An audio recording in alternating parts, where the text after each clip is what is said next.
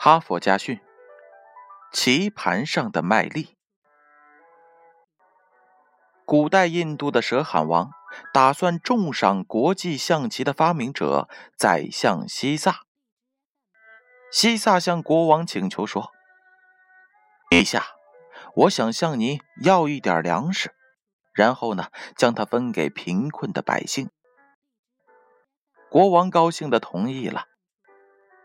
请您派人在这张棋盘的第一个格子里放上一粒麦子，在第二格放两粒，在第三格放四粒。照这样下去，每一格内的数量比前一格增加一倍。陛下，把这些摆满所有棋盘这六十四个格子的麦粒都赏赐给您的仆人吧，我只要这么多就够了。国王许诺了宰相这看起来微不足道的请求。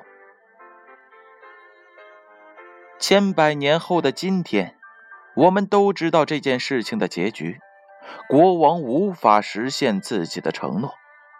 这是一个长达二十位的天文数字。这样多的麦粒，相当于全世界两千年的小麦产量。不过，当时所有在场的人都不知道这个结果。他们眼看着仅用一小碗麦粒就填满了棋盘上的十几个方格，禁不住笑了起来。就连国王也认为西萨太傻了。随着放置麦粒的方格不断增加，搬运麦粒的工具也由碗换成了盆，又由盆换成了箩筐。即使到这个时候，大臣们还是笑声不断，甚至有人提议不必费此事儿了，干脆装满一马车麦子给西萨算了。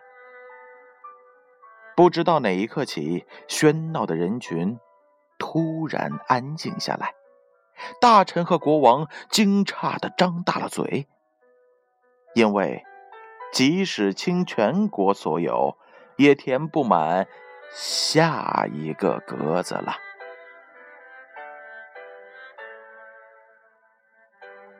编后语是这样写的：弱小的事物当初总是被人讥笑，但只要不断积累力量，就会逐渐强大。从弱变强的过程可能是难以察觉的，但当你能够看见它时，它就一定强大的令人。难以置信。哈佛家训，建勋叔叔与大家共勉。